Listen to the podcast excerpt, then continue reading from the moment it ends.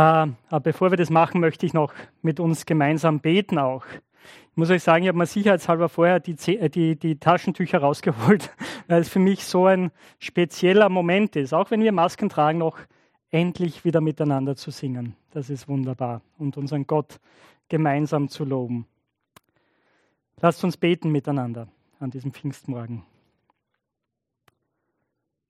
Herr, unser Gott, wir loben dich und danken dir, dass wir als Teil deines Volkes hier in der Evangeliumsgemeinde vor dich treten dürfen, dich anbeten dürfen, von dir hören dürfen, dir begegnen dürfen. Und Herr, wir brauchen dich. Und wir beten, komm, Heiliger Geist, erfülle diesen Raum, erfülle unsere Herzen. Öffne du unser Verständnis für das Wort, das du inspiriert hast. Und verändere uns. Herr, wir brauchen dich. Ja, alle Menschen in diesem Land brauchen dich. Diese Welt braucht dich.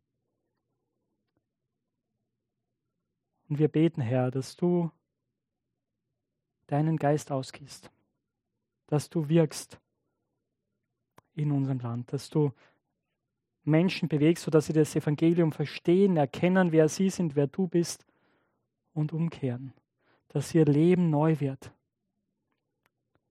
Herr, und gerade in Zeiten der Pandemie, auch wenn wir jetzt hier in Österreich rauskommen, an vielen, vielen Orten dieser Welt, schaut es ganz schlimm aus und viele Menschen leiden sehr schwer. Und wir beten, Herr, erbarme dich. Wirke du, schenke Gnade. Und so beten wir, Herr, dass jetzt, wenn wir die Bibel miteinander aufschlagen, es unser Leben verändern wird, es neu machen wird.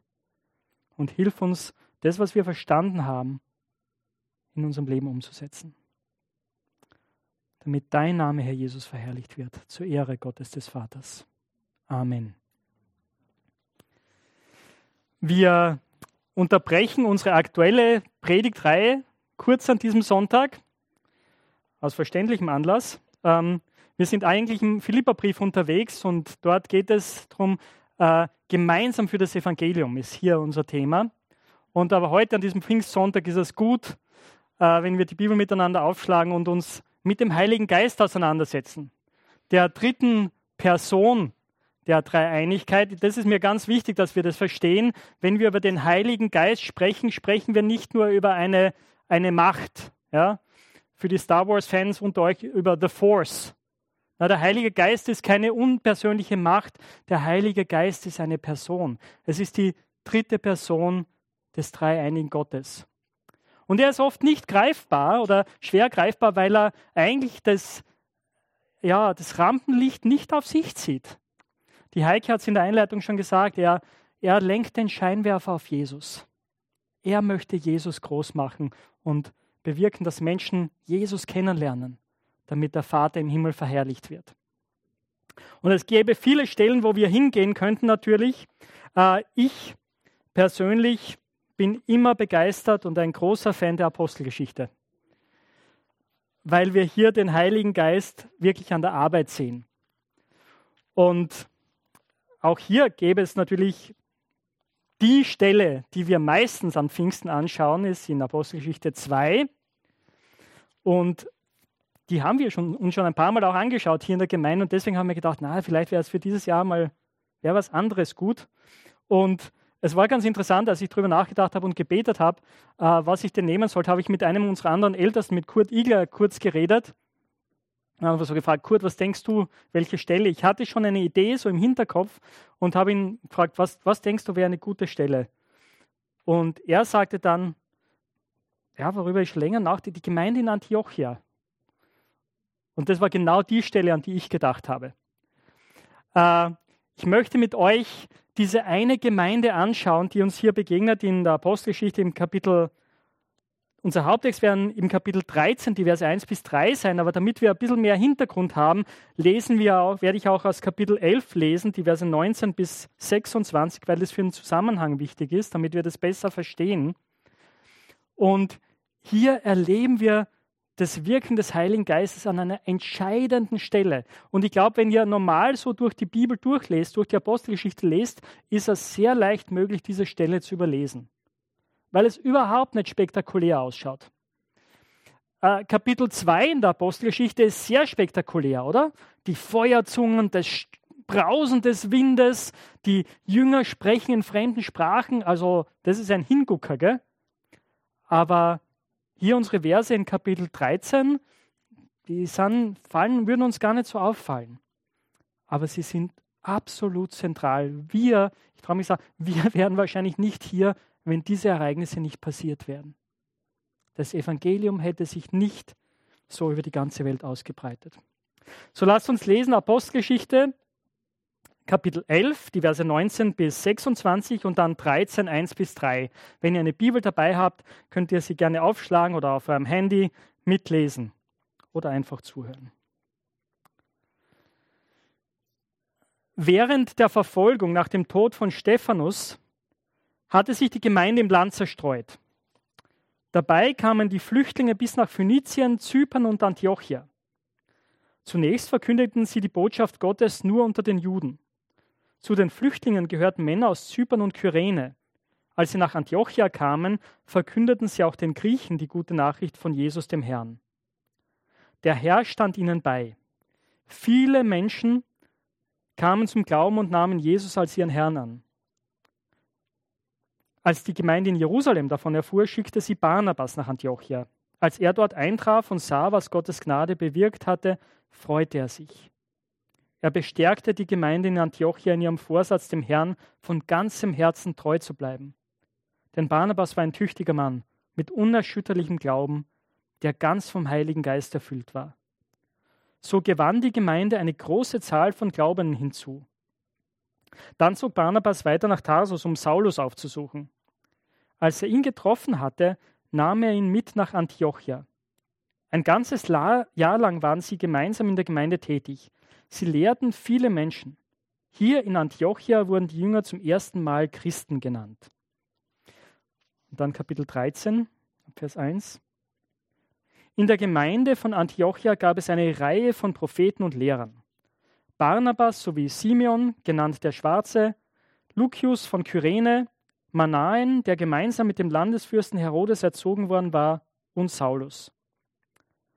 Einmal fasteten sie für einige Zeit und widmeten sich ganz dem Gebet. Da sprach der Heilige Geist zu ihnen, Stellt mir Barnabas und Saulus für die Aufgabe frei, zu der ich sie berufen habe. Darauf fasteten sie noch einmal und beteten und legten ihnen die Hände auf. Dann ließen sie Barnabas und Saulus ziehen. Das ist das Wort des lebendigen Gottes. Ihr seht, genau, kurz meine Einleitung, äh, nicht die Einleitung, den Überblick, was wir uns heute anschauen wollen hier, äh, über das Wirken des Heiligen Geistes.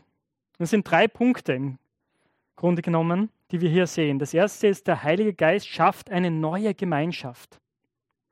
Dann der Heilige Geist spricht in diese Gemeinschaft hinein und der Heilige Geist sendet aus dieser Gemeinschaft heraus. Das ist das, was wir hier anhand dieser Gemeinde in Antiochia sehen. Und ich muss euch sagen, seit Jahren begeistert mich dieser Text und diese Gemeinde immer wieder, weil sie so ein tolles Modell dafür sind, wie eine lebendige Gemeinde aussieht, von der das Evangelium hinausgeht in die ganze Welt. Schauen wir uns diese drei Punkte an. Der Heilige Geist schafft eine neue Gemeinschaft. Der erste Vers im 13. Kapitel, über den lesen wir vielleicht so leicht drüber, oder? Es sind einfach eine Reihe von Namen, äh, ein paar von denen kennen wir, mit anderen können wir überhaupt nichts anfangen, aber hinter diesen Namen verbergen sich Geschichten und verbergen, verbirgt sich eine, eine bunte Gemeinde. Und ich möchte es mit euch jetzt genauer betrachten in diesem ersten Punkt. Aber vielleicht ist es eben gut, noch einmal zurückzugehen ins Kapitel 11 und zu verstehen, wie ist diese Gemeinde überhaupt entstanden. Das Erste, was uns auffällt, diese Gemeinde ist nicht entstanden aus einer geplanten Missionsinitiative heraus, die die Apostel in Jerusalem geplant hätten. Nein, der, Ursprung dieser Gemeinde kam aus einer Verfolgungssituation. Sie wurde gegründet von Flüchtlingen. Und das ist spannend, oder? Es ist aufgrund dieser Verfolgung, die durch Stephan, also äh, Stephanus wurde äh, gesteinigt und dadurch kam es zu einer Verfolgungssituation in Jerusalem. Und aufgrund dieser Verfolgungssituation haben sich die meisten der Jünger zerstreut. Eigentlich nur die Apostel sind in Jerusalem geblieben, heißt es. Und die Jünger, diese Männer und Frauen, die zerstreut worden sind, haben die Gegend durchzogen, sind weitergezogen über Phönizien, dann eben auch nach Syrien und so kamen sie bis nach Antiochien. Antiochien war die Hauptstadt der syrischen Provinz, eine der großen Städte, eine der vier, vier größten Städte im römischen Imperium, eine äußerst wichtige Stadt. Und diese Gläubigen, die zerstreut worden sind da durch diese Verfolgung, waren Judenchristen. Und so haben sie zunächst eigentlich das Evangelium hauptsächlich an ja, Mitglieder des jüdischen Volkes weitergegeben. Aber hier heißt es in Vers 20, es gab auch einige Männer aus Zypern und Kyrene und die begannen, als sie nach Antiochia kamen, in diese multikulturelle Stadt, auch mit anderen zu reden, mit den Griechen. Das war die griechischsprachige Bevölkerung dieses Landes, die nicht jüdische griechischsprachige Bevölkerung. Und denen haben sie von Jesus erzählt. Und das können wir uns sehr gut vorstellen, oder? Ich meine, äh, jemand Fremder kommt in die Stadt und in der Nachbarschaft, der kommt auf den Markt zum Einkaufen und sagt, ah, woher kommst du? Ja, ich komme aus Jerusalem. Was bringt dich hierher? Und die Leute fangen an zu erzählen, ja, wir, wir mussten fliehen wegen einer Verfolgung. Ah, wieso seid ihr verfolgt worden? Ja, wegen Jesus von Nazareth, weil wir an Jesus glauben. Und so geben sie das Evangelium weiter und Menschen kommen zum Glauben durch diese Flüchtlinge. Und das ist übrigens etwas, wir sollten besonders auch für Menschen hier beten, die als Flüchtlinge nach Österreich kommen. Dass sie Jesus kennenlernen, aber auch, dass sie ein Segen sind für die Menschen, die hier leben. Und einige solche Flüchtlinge haben wir hier in der Gemeinde. Einige von ihnen haben schon einfach den offiziellen Aufenthaltstitel in Österreich bekommen. Das ist großartig. Beten wir für sie dass ihr Zeugnis andere zu Jesus führt, so wie es hier in Antiochia der Fall war. Und die Gemeinde in Jerusalem hört davon, sie schicken Barnabas, einen guten Mann, äh, einer der, Barnabas ist eigentlich sein Spitzname, das war gar nicht sein richtiger Name, aber Barnabas bedeutet Sohn des Trostes. Und diesen Namen hat er gehabt, weil er ständig Leute ermutigt hat, ständig Leute aufgebaut hat. Die Jerusalemer Gemeinde hätte viel schwierigere Leute schicken können, aber sie haben Barnabas geschickt. Und er freut sich, oder? Also er sieht, was Gott da tut und er ermutigt die Christen. Und so entsteht hier diese bunte Gemeinde aus Judenchristen, aus Heidenchristen, aus verschiedenen Nationen. Und es ist so ein Phänomen, dass die Leute um sie herum nicht genau wissen sollen, was sie mit diesen Leuten anfangen sollen, wie sie sie nennen sollen. Weil ja, da sind Juden dabei, ja, aber da sind auch Leute aus ganz anderen Völkern dabei aber sie alle, die sind eine Einheit. Und so kommt es, dass es hier erstmal einen neuen Namen gibt für die Jünger von Jesu. Die Christen. Christianoi. Die, die zu Christus gehören. So waren sie dann bekannt in der Stadt, weil sie ständig von Christus geredet haben. Und sehr bald, nehme ich an, haben sie den Namen auch für sich selbst adoptiert. Also das ist die Entstehung dieser Gemeinde, äh, eine sehr dynamische Geschichte. Und dann haben wir die Leitung dieser Gemeinde, eben im Kapitel 13, im ersten Vers. Und ich habe schon gesagt, da, da steckt mehr drin, als wir vielleicht sehen können. Es ist nämlich eine neue Gemeinschaft, die nicht monochrom ist, die nicht alle gleichgeschaltet sind. Nein, die sind sehr divers, die sind sehr unterschiedlich diese Leute, die wir hier in einer Gemeinde haben, die eine Einheit bilden, sind sehr, sehr unterschiedlich. Sie sind von ihren Gaben unterschiedlich, oder? In Antiochia gab es eine Reihe von Propheten und Lehrern. Und ich kann mich sehr gut an einen Prediger erinnern, der es so gut zum Ausdruck ge gebracht hat. Er hat gesagt, hey, Propheten und Lehrer, das sind normal die zwei Gruppen, die können eigentlich nicht so gut miteinander. Ja? Die Lehrer denken sich meistens über die Propheten, hey, diese Propheten, ich habe keine Ahnung, was diese Verrückten jetzt demnächst tun werden. Ja? Es könnte sein, dass sie sich an den Lampen durch den Saal schwingen oder so. Und die Propheten denken sich, boah, diese Lehrer, da gehöre ich eher dazu meistens, äh, die vergraben sich in ihren Studierzimmern mit Bänden voller Kommentare und du brauchst wahrscheinlich ein Eis, eine Eiskühlung für den Kopf. Ja? Äh, und sie sind so trocken. Aber hier in der Gemeinde in Antiochia haben die beiden Gruppen zusammengearbeitet. Wir wissen nicht genau, wie das aufgeteilt war. Es gibt Ausleger, die annehmen von der griechischen Grammatik her, dass die ersten drei äh, eher zu den Propheten gehört haben und die, die zweiten eher zu den Lehrern, also äh, Manain und Saulus waren eher die Lehrer. Und die Aufgabe der Lehrer war eher so, also die haben das Alte Testament ausgelegt gell? und die Zusammenhänge erklärt, während die Propheten wirklich autoritativ unter dem Wirken des Heiligen Geistes in die Situation reingesprochen haben. Aber die waren hier zusammen und haben zusammen in der Gemeinde gedient und haben dazu beigetragen, dass diese Gemeinde wuchs. Aber schauen wir, uns, schauen wir uns die Leute im Detail an. Also wir haben schon erwähnt, Barnabas, der aus Jerusalem gesandt wurde, der Ermutiger, der für den es absolut okay war. Und wenn ihr die Apostelgeschichte lest, seht ihr das immer wieder. Er war zufrieden damit, in der zweiten Reihe zu stehen und andere nach vorne zu bringen. Hier vor allem auch Saulus, Paulus. Er war es, der seinen Dienst ermöglicht hat. Und später noch bei vielen anderen. Ein großartiger Mann. Dann Simeon, genannt der Schwarze oder Niger, ist das lateinische Lehnwort eigentlich. Äh, offensichtlich war das ein Christ aus Afrika mit afrikanischem Hintergrund. Hatte eine dunkle Hautfarbe.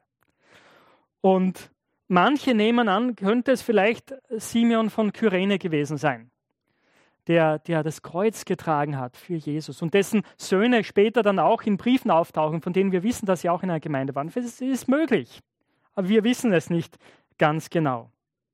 Dann gab es dann noch einen, gab es einen anderen Mann aus Kyrene, Lucius von Kyrene. Kyrene ist eben weiter im Westen, im heutigen Libyen. Ähm, und das war ein, auch ein Nordafrikaner, wahrscheinlich vom Teint her ein bisschen heller und auch eine andere Kultur als Simeon. Dann Manain. Manain ist die griechische Form des hebräischen Namens Menachem. Und Manain war mit dem Fürsten Herodes auferzogen worden. Er ist am, am ja, Königshof, könnte man sagen, aufgewachsen. Er war es gewohnt, in Luxus zu leben. Er war versiert im Umgang mit den Mächtigen dieser Welt. War auf Du und Du gewesen mit Herodes Antipas dem Fürsten. Und dann ist da noch Saulus, Paulus, den wir im Rest der Apostelgeschichte viel, viel besser kennenlernen. Dieser, ja, gewaltige Mann, ursprünglich auch gewalttätige Mann, oder? Der die Gemeinde verfolgt hatte, weil er ein Eiferer für das Gesetz Gottes war. Er war ursprünglich aus der heutigen Türkei, aus Tarsis, hatte dort studiert und in Jerusalem studiert. Er war Pharisäer. Sein Anliegen war es, dem, dem Gesetz Gottes nachzueifern und es einzuhalten, das ganze Gesetz einzuhalten. Er war ein Theologe durch und durch. Aber hier haben wir so eine ganz bunte Truppe, oder? Und ich würde gerne ein bisschen mehr wissen oder so, wie das in der Gemeinde damals war. Äh, aber Lukas erzählt uns gar nicht so viel darüber. Nur so diese paar Worte. Aber die sind wichtig. Seht ihr, weil heutzutage denkt man oft, ja, äh, Gemeinde Gottes, Christenheit ist so monochrom. Das ist alles so ein Einheitsbrei. Und meistens ist das westlich-europäisch. Aber das stimmt überhaupt nicht. Wenn wir heutzutage in die Welt schauen und schauen die Gemeinde Jesu an, dann ist es eine unheimlich bunte Gemeinde. Und ihr Lieben, wir sind längst nicht mehr das Zentrum des christlichen Glaubens. Na, der Schwerpunkt des christlichen Glaubens ist nach Süden gewandert. Südamerika und Afrika und Südostasien. In China gibt es viel mehr Christen als in ganz Europa. Aber es ist natürlich sehr viel in Bewegung und viele dieser Gemeinden sind am Kämpfen, dass sie wirklich auch in die Tiefe wachsen und nicht nur zahlenmäßig wachsen. Es ist ähnlich, wie es damals war. Und mein Gebet auch für unsere Gemeinde ist, dass wir, wir, wir spiegeln diese Buntheit schon ein bisschen wieder. Aber ich wünsche wünsch mir, dass es noch mehr wird. Ich bin dankbar, dass wir äh, ein bisschen Buntheit auch hier in der Gemeindeleitung haben, oder? Kurt und ich sind so, wir, sind sogar, wir sind sogar beide Steirer, also irgendwie nicht sehr viel Diversität hier, aber doch. Aber Daniel kommt ursprünglich aus dem Iran, ja? Und es begeistert mich. Und andere, die hier mitbeteiligt sind in der Gemeinde, kommen aus verschiedenen Ländern, verschiedenen Kulturen, verschiedenen Hintergründen. Wir haben auch verschiedene Wege, ja, vielleicht so ähnlich wie die Leute hier, einige von uns arbeiten vielleicht in der Businesswelt im, mit viel Einfluss. Andere von uns haben einen ganz einfachen Job. Wir haben unterschiedliche Bildung und so weiter. Das alles trägt dazu bei, dass wir eine bunte Gemeinde sind, aber es muss uns nicht teilen, es muss uns, muss uns nicht trennen. Weil das, was uns eint, ist viel, viel größer als das, was uns trennt. Der Heilige Geist eint uns. Das Evangelium von Jesus, diese gute Nachricht, sie eint uns. Der Heilige Geist schafft eine neue Gemeinschaft, die bunt ist und doch eine Einheit ist, die auf Jesus Christus ausgerichtet ist. Das ist der erste Punkt. Der zweite Punkt ist, der Heilige Geist spricht in diese Gemeinschaft hinein. Das ist der Vers 2 in unserem Text. Einmal fasteten sie für einige Zeit und widmeten sich ganz dem Gebet. Da sprach der Heilige Geist zu ihnen. Äh, vielleicht habt ihr andere Bibelübersetzungen vor euch offen. Es steht hier eigentlich auch, äh, als sie Gott dienten. Man könnte es auch übersetzen, als sie Gottesdienst feierten und fasteten. Das ist das Wort, das hier verwendet wird. Aber die Gemeinde kam eben zusammen und, und wahrscheinlich auch äh, über längere Zeit befassen sie sich damit, auf das Wort Gottes zu hören, auf Gott zu hören, auf seine Stimme zu hören, miteinander zu fasten und zu beten sich auf Gott auszurichten. Ich weiß, ich habe hier noch viel zu lernen und ich glaube, wir alle sind wahrscheinlich im selben Boot. Wenn es um Gebet, um Fasten geht. Und bei Fasten ist es auch wichtig, ähm, Fasten ist nur eine Seite der Medaille, möchte ich sagen. Weil bei Fasten geht es darum, dass wir etwas wegnehmen, oder? Bei Fasten verzichtest du auf etwas. Du verzichtest auf Nahrung. Verzichtest darauf, Nahrung zu dir zu nehmen. Oder kann auch sein, dass du auf andere Dinge verzichtest. Aber im klassischen Sinne ist es wirklich hier auf das Essen zu verzichten für eine Zeit. Aber du tust es, um etwas anderes zu tun. Wenn wir das in der Bibel genauer beobachten, dann ist es immer, hat es immer den Zweck, sich mehr auf Gott auszurichten, sich frei zu machen, um auf Gott zu hören, in seiner Gegenwart zu sein und still zu werden. Auch sich zu bewu bewusst zu machen, äh, die Worte, die Jesus sagt, als er versucht wird, der Mensch lebt nicht vom Brot allein, sondern von einem jeden Wort, aus dem, das aus dem Mund Gottes kommt.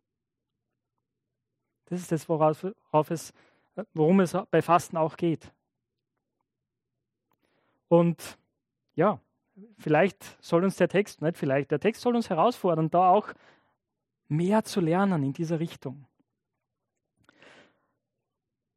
Ich glaube nämlich auch, unser Problem, gerade als evangelikale Christen, ist oft, wir sind so beschäftigt damit, Dinge für Gott zu tun, dass wir uns nicht die Zeit nehmen, auf Gott zu hören. Und so sind wir vielleicht mit allem Möglichen beschäftigt, aber vielleicht gehen wir genau an den Dingen vorüber, die Gott gerade mit uns vorhat. Deswegen kann das ja eine Ermutigung für uns sein, hier zu lernen, still zu werden, die Stille zu suchen, als Einzelne, aber auch gemeinsam, Gottes Gegenwart zu suchen und auf ihn zu hören. Und die gute Botschaft ist, Gott wird dann in diese Stille hinein reden. Das passiert oft ganz unterschiedlich. Wir wissen in dieser Situation nicht, wie das genau passiert ist. Wahrscheinlich war es einer der Propheten, der, können wir annehmen, der ein Wort von Gott bekommen hat, einen Eindruck und den weitergegeben hat, vielleicht von anderen bestätigt worden und sie haben das geprüft. Sie haben darüber gebetet Wahrscheinlich ist es so passiert, aber es kann auch, Gott findet verschiedene Wege. Oft, oft sind es, dass Leute Eindrücke haben oder so wie das bei mir mit dieser Predigt war, oder? Und ich bin sicher, du kennst ähnliche Beispiele, dass es etwas gibt, ein Thema, das dich bewegt, das dich nicht mehr loslässt, wo Gott etwas in dir tut. Und du bist am Überlegen, kann das von Gott sein? Ist es seine Stimme? Und dann gibt es jemand anderen, der dir begegnet und vielleicht genau das Gleiche sagt, das Gleiche bestätigt. Das ist eine Bestätigung dann, oder? Möchte, wir sollen dann ermutigt sein, weiter zu beten und weiter zu fragen. Das natürlich anhand der Schrift zu prüfen. Ist das, also wenn, wenn du den Eindruck hast, Gott sagte, du sollst deine Frau verlassen und jemand anderen heiraten, kann ich dir sehr schnell sagen, bete nicht lang drüber, ob das Gottes Wille sein wird. Ja? Die Bibel sagt etwas absolut anderes. Da, ist der Test recht eindeutig.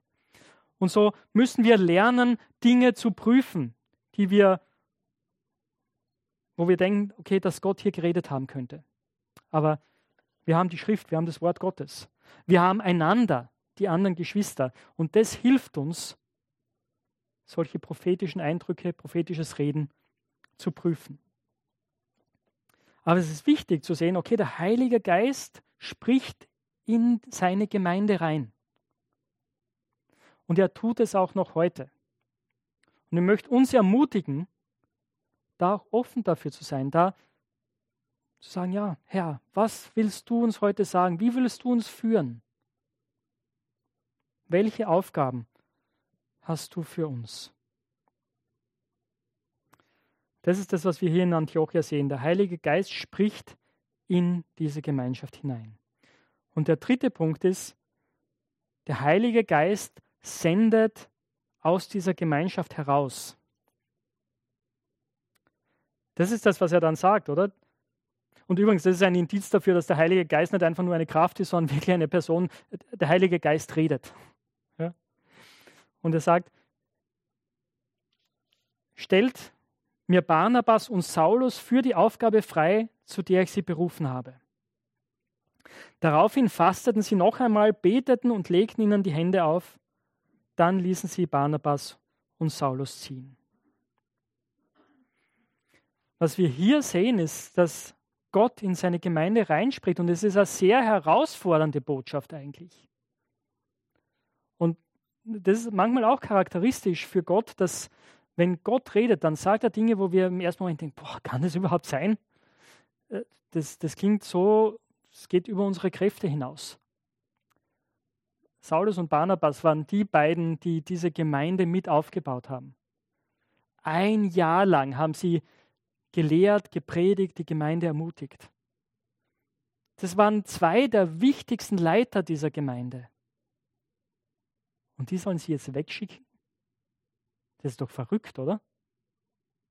Also das kann man doch nicht machen. Da, was wird mit unserer Gemeinde sein? Vielleicht war das auch wirklich ein Grund, dass sie nachher noch einmal, das heißt, sie, sie fasteten noch einmal und beteten. Das war echt herausfordernd. Und deswegen gehen sie wieder ins Gebet.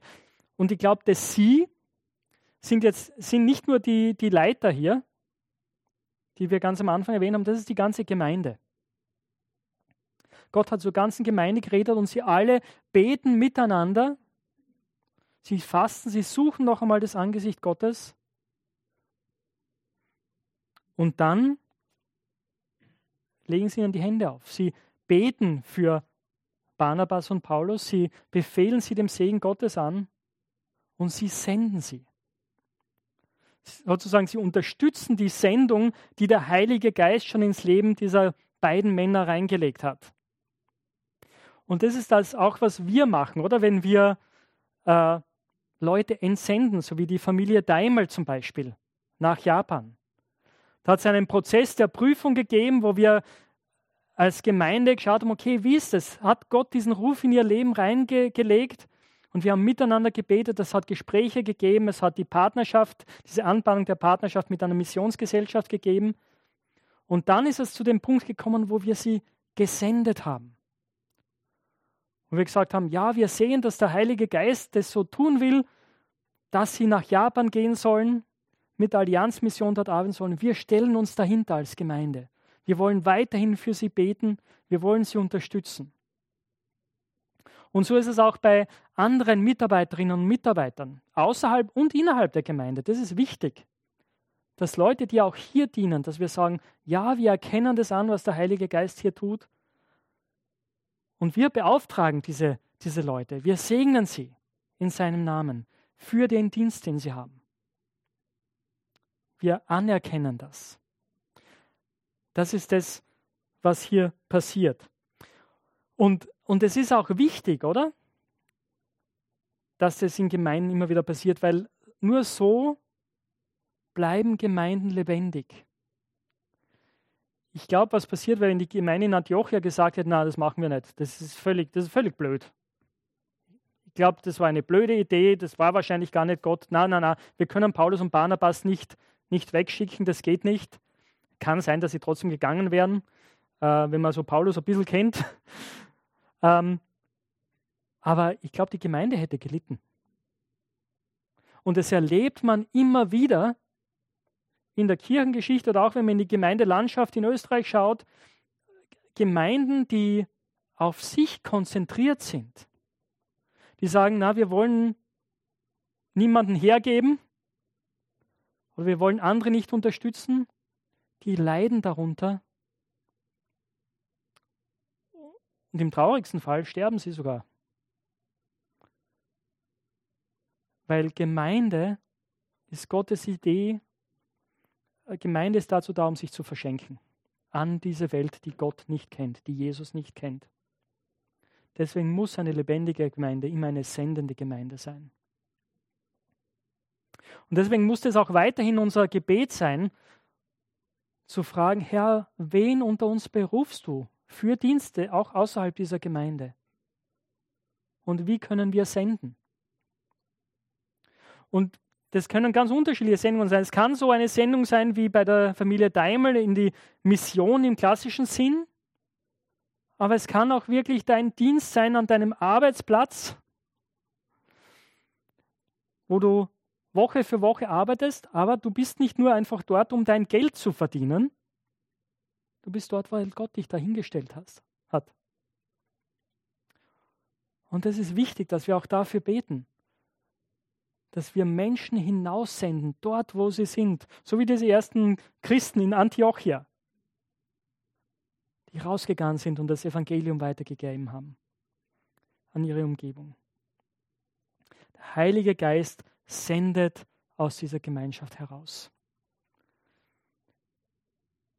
Mein Gebet für mich, für uns alle ist, dass wir mehr und mehr so werden wie diese erste Gemeinde. Und ich möchte euch ermutigen, äh, vielleicht lest ein bisschen weiter in der Apostelgeschichte, was dann danach passiert auf diesen Missionsreisen, die Barnabas und Paulus und dann auch später sind sie dann getrennt voneinander unterwegs. Äh, und sie kommen wieder zurück und berichten der Gemeinde, was für großer Segen von dieser Gemeinde ausging. Und tatsächlich, diese Gemeinde war der Brückenkopf, von dem das Evangelium dann nach Europa ging und letzten Endes auch bis zu uns. Deswegen ist dieser Text so wichtig, auch wenn er völlig unspektakulär wirkt, oder? wir würden den so leicht überlesen.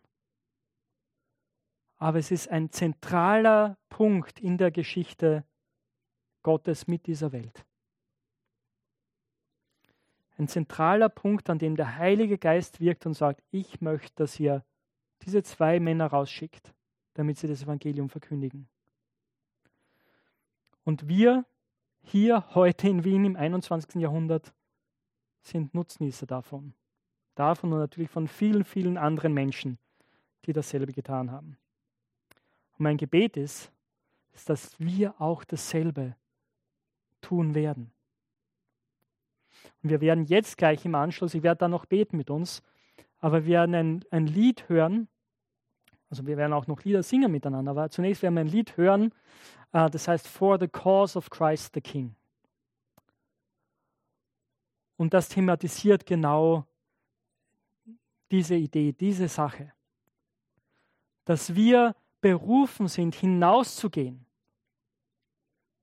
für den Herrn, für Christus, den König, der jetzt schon regiert, der seinen Heiligen Geist gesandt hat, damit Menschen ihn kennenlernen und Gott den Vater verherrlichen.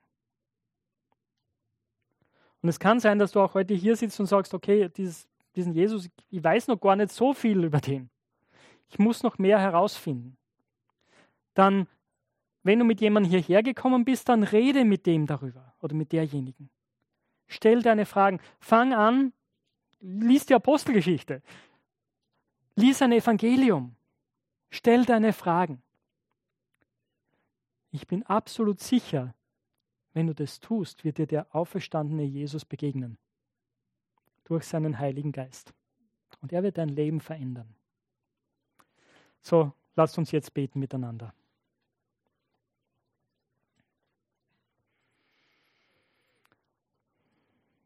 Herr unser Gott, wir preisen dich, Vater, Sohn und Heiliger Geist. Wir beten, dass du uns mehr und mehr veränderst. Herr, wir beten, dass du weitermachst, diese Gemeinschaft hier unter uns zu schaffen, wo wir aus vielen verschiedenen Hintergründen kommen. In manchen Dingen sehr, sehr unterschiedlich sind aber wir sind eins in dir, Herr Jesus Christus. Du hast uns errettet, du hast uns erkauft durch dein Blut, du hast uns neu gemacht durch den Heiligen Geist. Wir gehören dir. Und Herr, hilf uns auch zu lernen, still zu sein vor dir. Persönlich und auch als Gemeinde. Dass wir vor dir sitzen und warten und bereit sind zu hören, was du uns sagen möchtest. O oh Herr, und dann sende uns. Sende uns in diese Stadt hinein, in unsere Nachbarschaft, aber auch in diese ganze Welt.